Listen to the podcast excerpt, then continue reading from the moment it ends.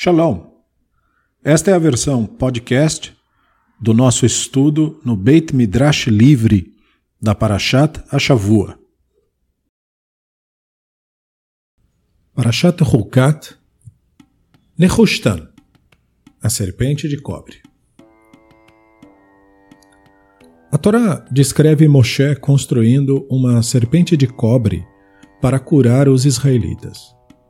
Segundo Sefer Melachim, Hezequia a destrói, porque estava sendo cultuada. A arqueologia e a história esclarecem o sentido religioso e político dessa imagem. O misterioso relato da serpente de cobre ou bronze, Pamidbar 21, faz parte de um catálogo de narrativas da Torá que envolvem cenas com queixas por parte dos israelitas geralmente sobre a escassez de comida ou água no deserto, e as consequências de se reclamar. Nessa história, mais uma vez, a divindade se enche, perde a paciência com os israelitas e decide puni-los.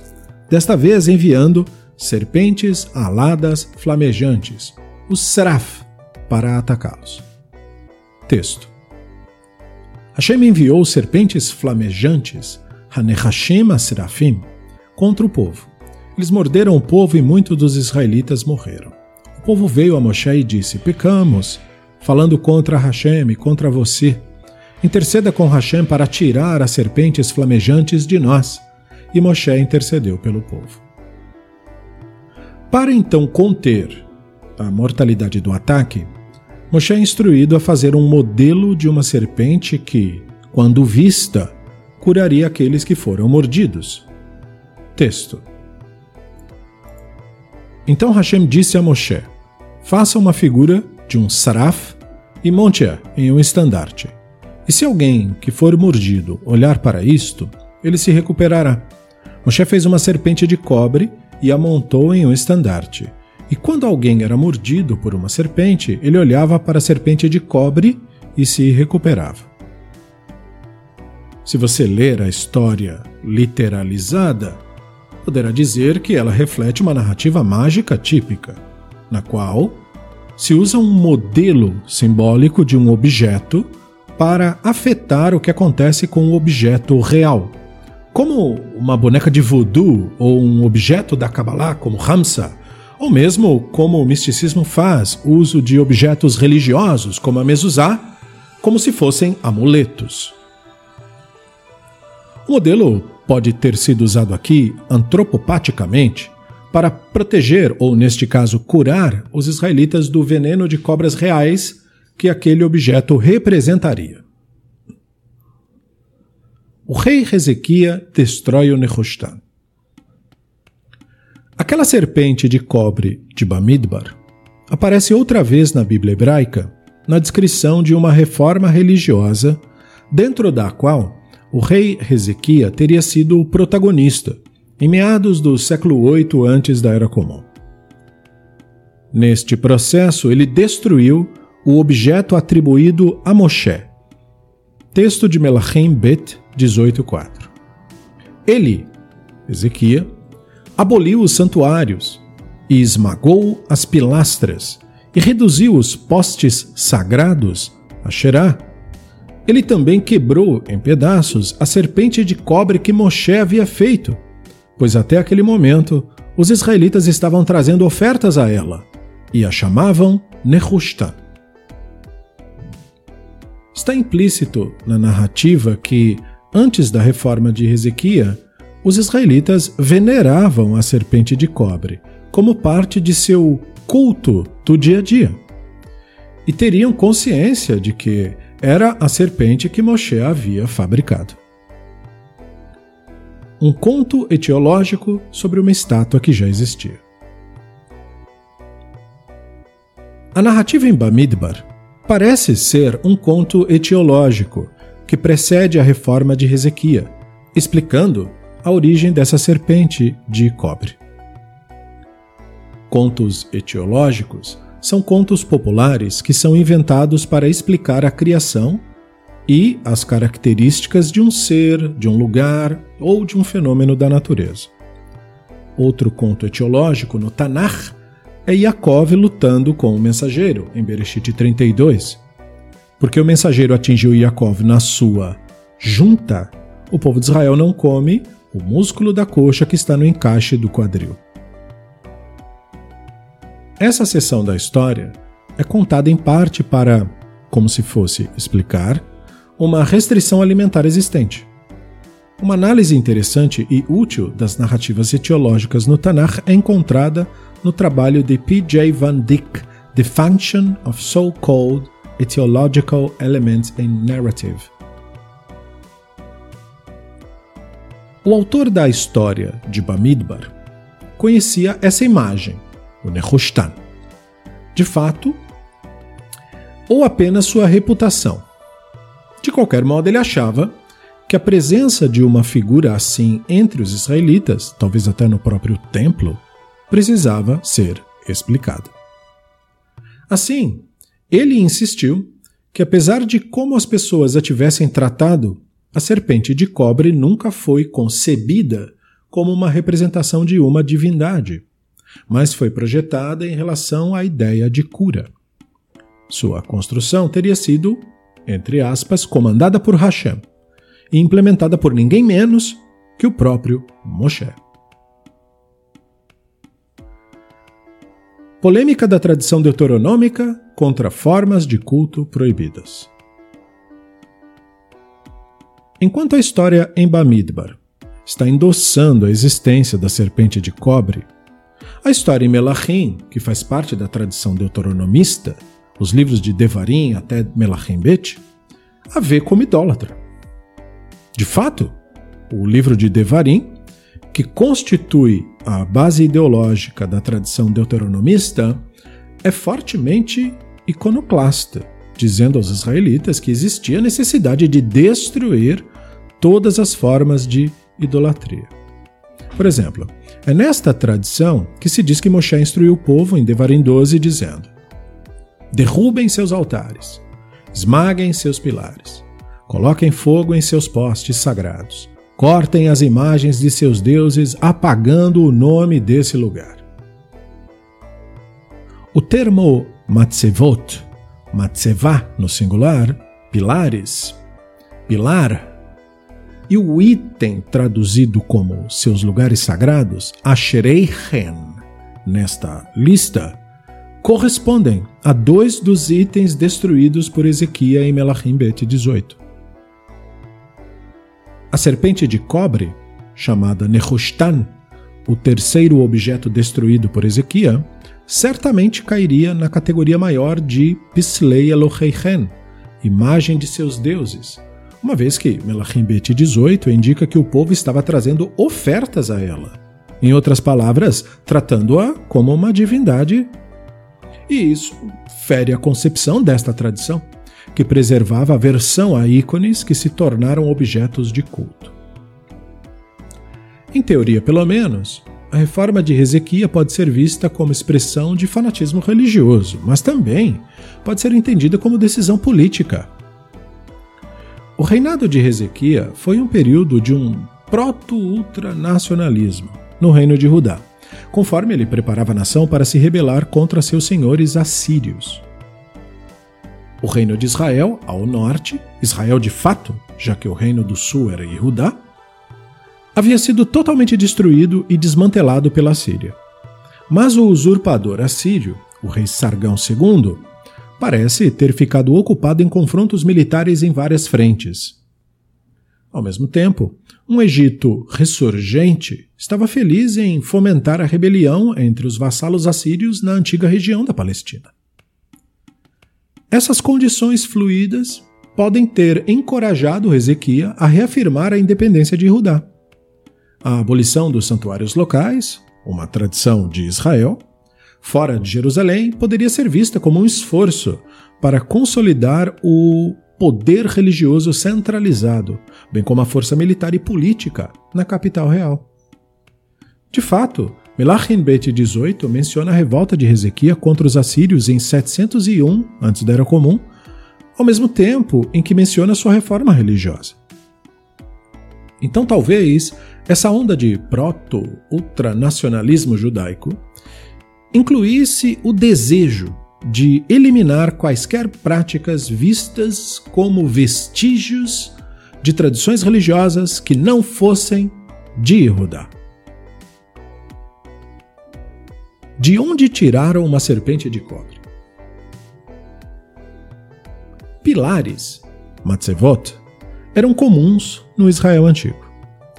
O mesmo em relação às árvores ou pilastras sagradas, Asherah, que funcionavam como símbolo de culto à deusa da fertilidade, não por acaso chamada Asherah, e faziam parte da parafernália cultica da ideia de divindade de Israel na Idade de Ferro. Serpentes, como o Nehushtan, no entanto, eram populares na Canaã da Idade do Bronze e desaparecem da Idade do Ferro não sendo mais populares entre os antigos israelitas durante a maior parte de sua história. Deste modo, se conclui que a presença de Nehushtan como um ícone venerado no antigo Yehudá é anômala e anacrônica. Teoria 1. Seria um vestígio da Canaã da Idade do Bronze? Explicação é que Nehushtan era um vestígio cultural de práticas pré-israelitas. Esta explicação usa evidências iconográficas da antiga Palestina do final da Idade do Bronze, em que se percebe uma associação entre árvores sagradas e serpentes como símbolos de fertilidade. Especificamente, Karen Randolph Joynes descreve vários itens descobertos em várias escavações em Israel que datam da Idade do Bronze, meados de 1550 a 1200 antes da Era Comum incluindo regiões como Tel Beit Mersin, Shechem, Beit Shemesh, Hazor, Gezer. Todos eles retratam o que parece ser uma deusa da fertilidade, talvez Asherah, acompanhada por imagens de serpentes. Serpentes de bronze também foram descobertas no que parece ser um ambiente cultico nos níveis de escavações da Idade do Bronze de Tel Mevorach, Hazor, Gezer e Timnah.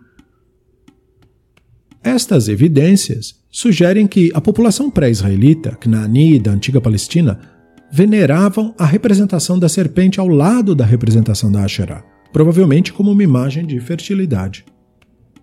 Assim, embora por via de regra as imagens de serpentes tenham desaparecido com o advento da Idade do Ferro e da cultura israelita, a Nehushtan pode ter sido uma exceção, uma imagem cultica que ficava num templo Canaani talvez até em Jerusalém, e foi herdada fazendo parte de uma tradição, e por isso mantida pelos israelitas.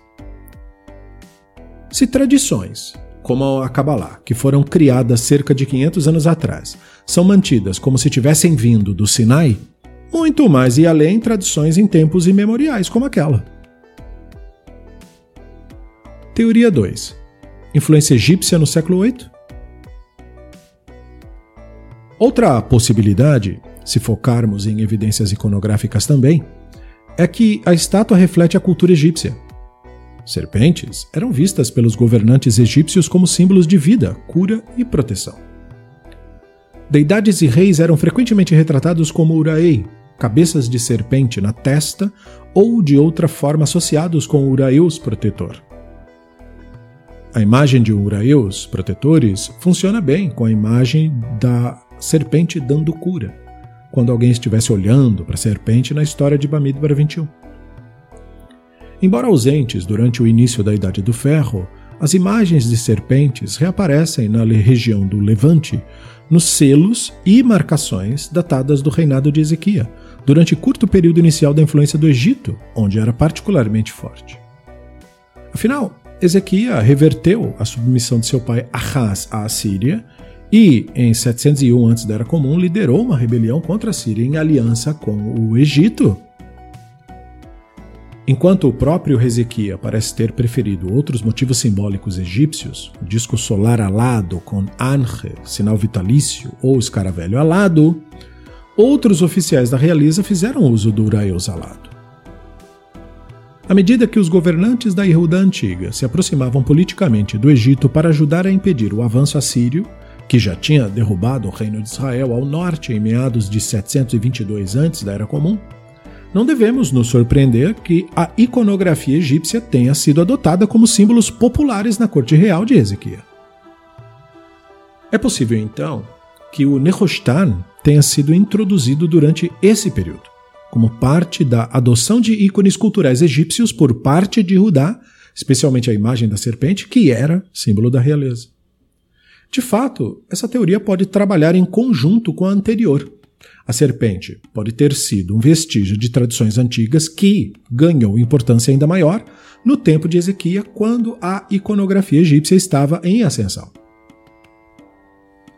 Mas então Ezequiel fez uma reforma ou não? O livro de Melachim apresenta Ezequiel como um reformador religioso explica sua disposição contra o Nehustan nesse sentido como a destruição de um ídolo, mesmo que isso contradiga a Torá, que mostra que Moshe não fez um ídolo ao fazer tal símbolo.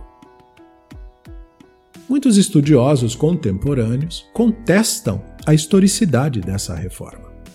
Nadav Naaman, da Universidade de Tel Aviv, por exemplo, insiste em relação a Ezequiel, dizendo: Ainda não há evidências arqueológicas claras para nenhuma das reformas religiosas e culturais mencionadas na Bíblia hebraica. Pelo contrário, de acordo com Naaman, o redator deuteronomista, escrevendo sob a influência da reforma religiosa do neto de Ezequiel, Yoshia, atribuiu as mesmas tendências ao avô de Yoshia para fazer ele parecer piedoso.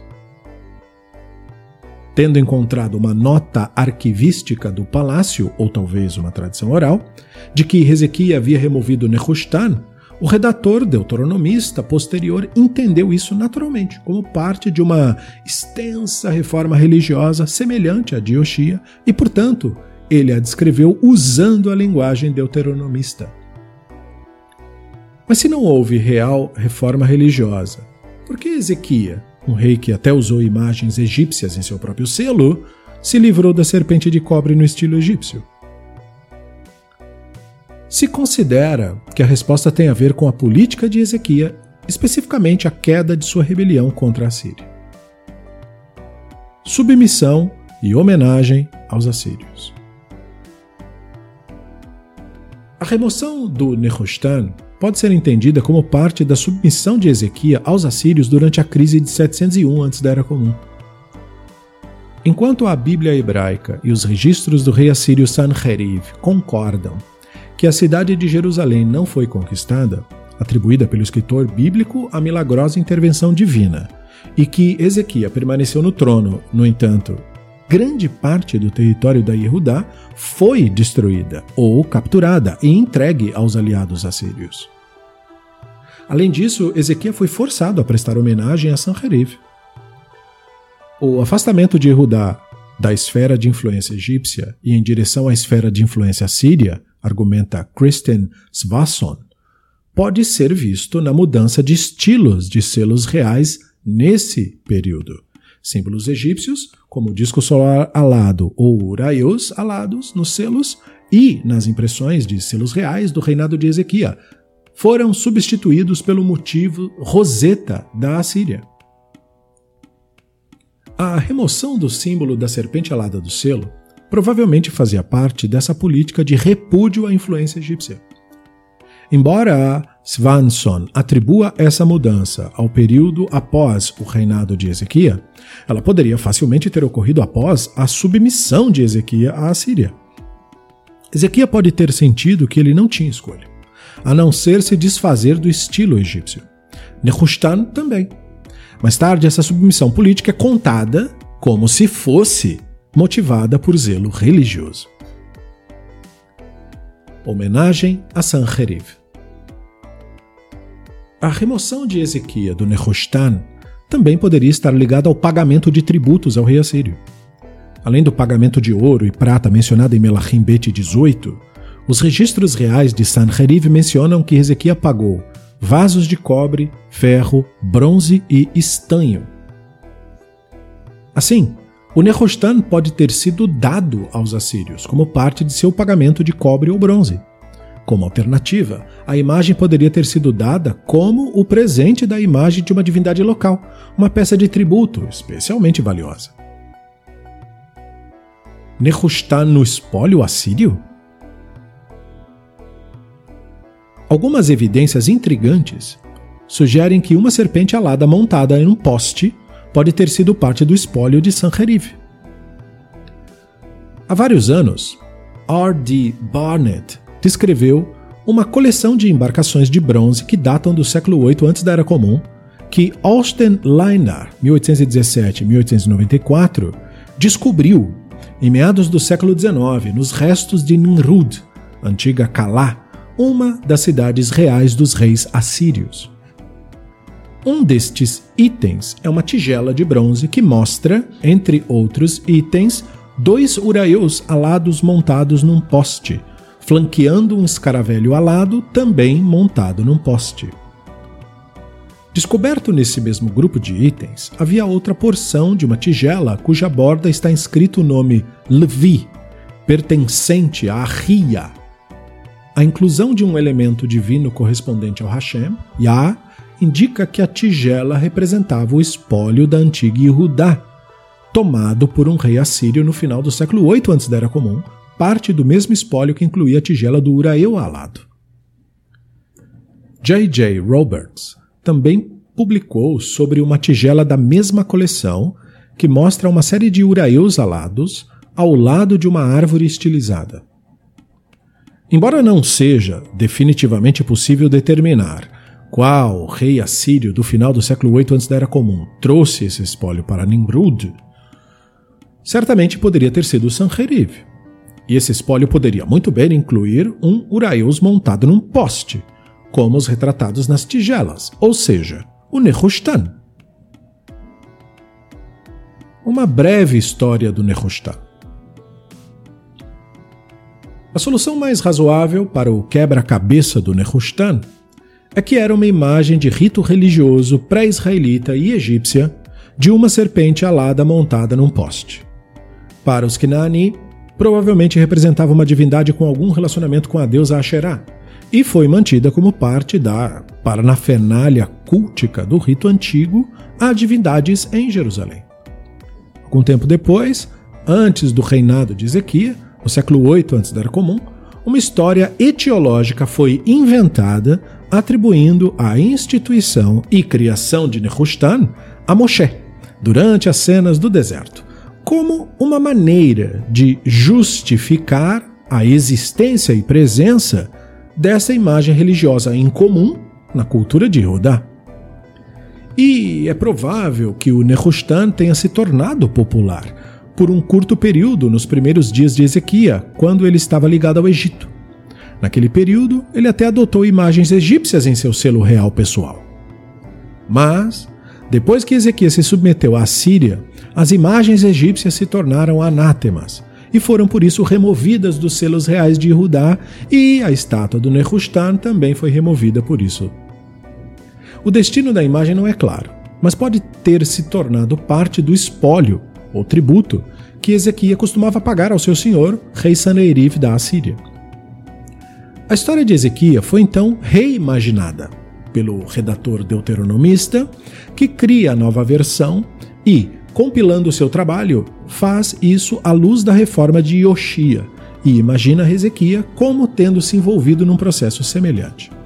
Para esse redator deuteronomista, a remoção de uma serpente de cobre seria naturalmente vista como parte dessa reforma.